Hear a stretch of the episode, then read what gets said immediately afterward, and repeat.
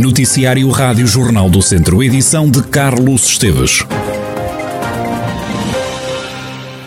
Polémica em Viseu, dirigentes do Chega, entre eles o candidato à Câmara Municipal, estarão envolvidos em agressões físicas e insultos homofóbicos a um jovem de 26 anos. José Pedro Correia conta o que lhe aconteceu. Na quarta-feira eu estava a trabalhar programar a chave a uma cliente e ele estava sentado com os, os militantes do Chega numa esplanada, eh, ao qual se referiu a mim como Maria Papoila em frente a um cliente meu. Ao qual eu me virei para ele e disse assim: Oi, lá, mas você conhece-me de algum lado? E entrei dentro do meu estabelecimento, vim buscar um computador e uma máquina de diagnóstico.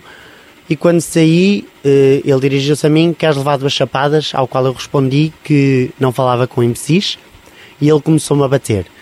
Eu simplesmente me limitei a defender, eu fui agarrado por trás, mas à medida que fui agarrado por trás eu não sabia quem foi e descobri a posterior quem foi, que foi o, o Dr. Pedro Calheiros, agarrou-me por trás e, e qual o engenheiro continuou-me a bater e o meu colega percebeu-se a situação, saiu do estabelecimento e tirou-o de cima de mim.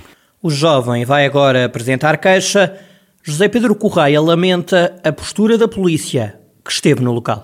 Vou fazer uma queixa-crime contra a pessoa em questão por danos materiais e por, claro, uma questão de dignidade e de honra. A polícia, depois de ouvirem as, as depoimentos de ambas as partes, eh, o polícia entrou no meu estabelecimento e disse-me, perguntou-me se eu tinha a certeza absoluta se queria fazer queixa ou não. O porquê eu vou dizer que será porque o Sr. Pedro uh, foi um ex-coronel ou ex-tenente da PSP e então talvez uma maneira de me tentar intimidar para com que eu não desse seguimento ao caso. Mas vais dar, vais fazer também algum tipo de queixa sobre os polícias? Uh, eu isso tenho que consultar os meus advogados para saber qual é que é a viabilidade da questão.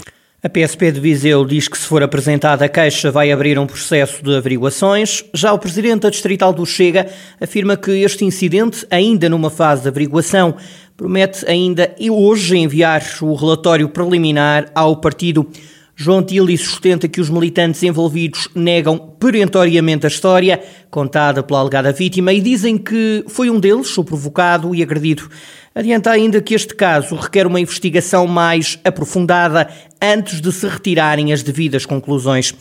A Rádio Jornal do Centro ouviu ainda Pedro Calheiros, o candidato do Chega à Câmara de Viseu, Pedro Calheiros nega as supostas agressões e os insultos. A pessoa ia a passar, foi-lhe dito boa tarde e reagiu de uma forma verbalmente incorreta, incorretíssima, foi uma explosão de má educação. E a pessoa que lhe dirigiu o boa tarde disse o senhor é mal criado. E começa daqui uma discussão.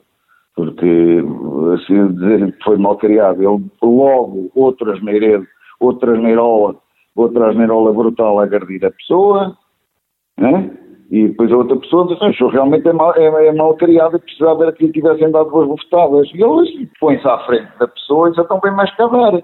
A pessoa que está sentada e que diz boa tarde levanta-se e quando se levanta ele tira os óculos, tentou agredi-lo, deitando-lhe os óculos ao chão e esta pessoa que lhe disse boa tarde não se mexeu, não agrediu, nem fez nada.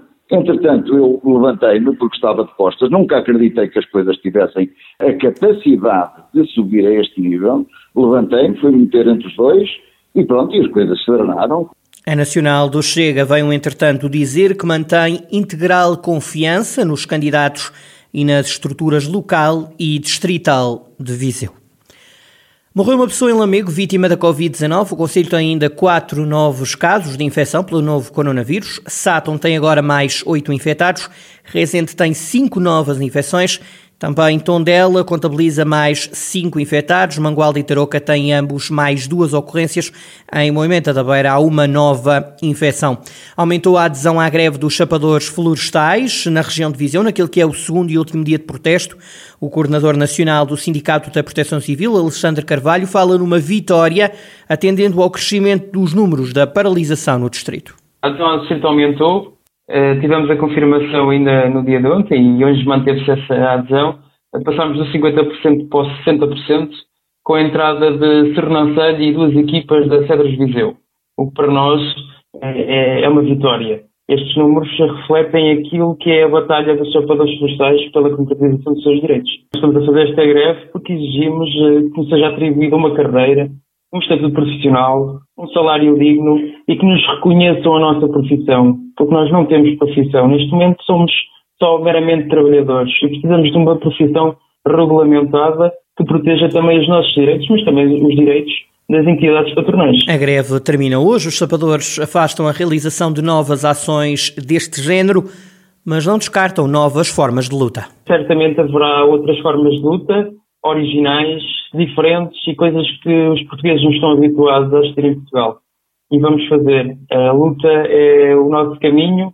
Queremos sempre o primeiro diálogo, mas sabemos que para termos o diálogo precisamos continuar a nossa luta e é isso que nós vamos fazer.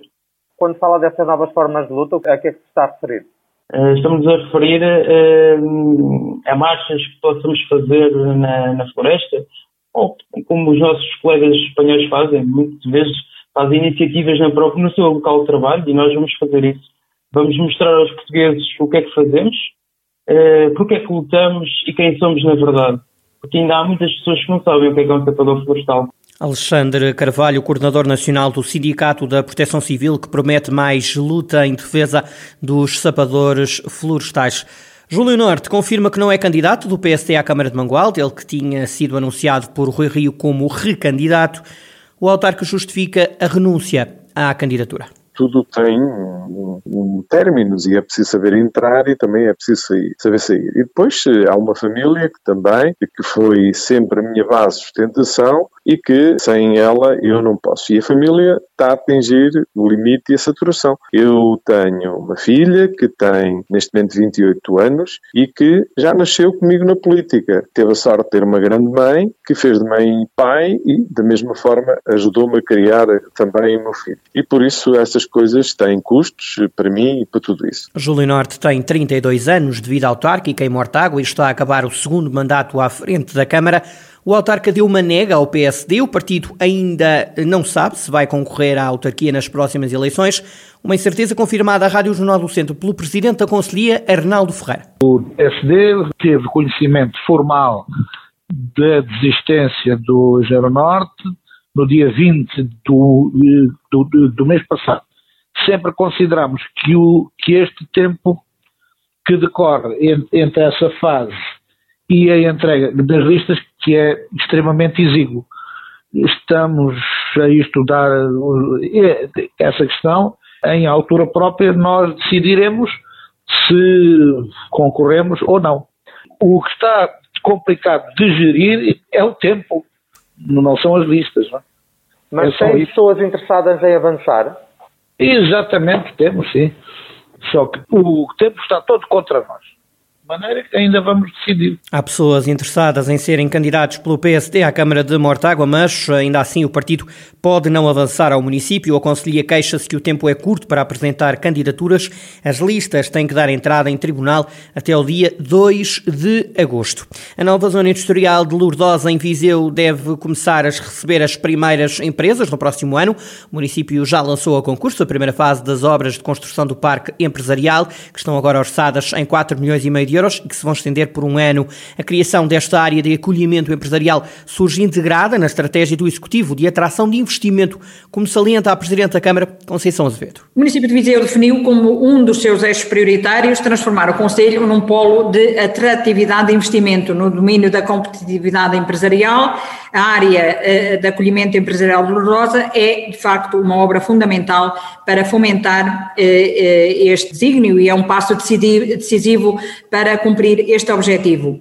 A estrutura é ainda fundamental para a dinamização do norte do Conselho, que poderá desta forma eh, ver aumentada a oferta de emprego e emprego qualificado e, eh, consequente, também fixação de pessoas eh, nesta zona. Diz Conceição Azevedo que esta nova zona industrial de Lourdosa vai responder também às necessidades do mercado a área de acolhimento empresarial de Lourdosa vai suprir uma clara falha de mercado existente na região, atendendo à escassez de oferta de solo para instalação de empresas. Em contraponto com elevada procura, portanto, temos elevada procura e, e não temos, de facto, há uma escassez de oferta. Posteriormente, proporcionará também às empresas um ambiente de negócios favorável e propício à melhoria da sua competitividade e ao aumento da cooperação empresarial. A infraestrutura eh, deverá começar a receber empresas a partir de 2022 e, e com mais este importante investimento esperamos eh, potenciar a centralidade geográfica de Viseu e desta forma também captar para o Conselho e para a região investimento direto estrangeiro eh, também qualificado. Conceição Azevedo, Presidente da Câmara de Viseu. Ensinar como fazer jardins suspensos é uma das próximas atividades promovidas pela Cria Verde em Viseu.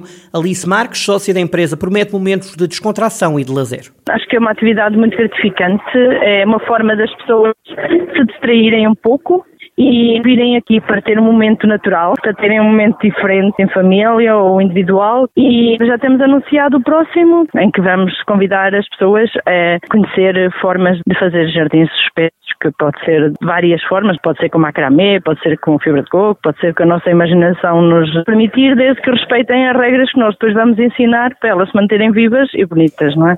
Alice Marques, sócia da empresa Cria Verde.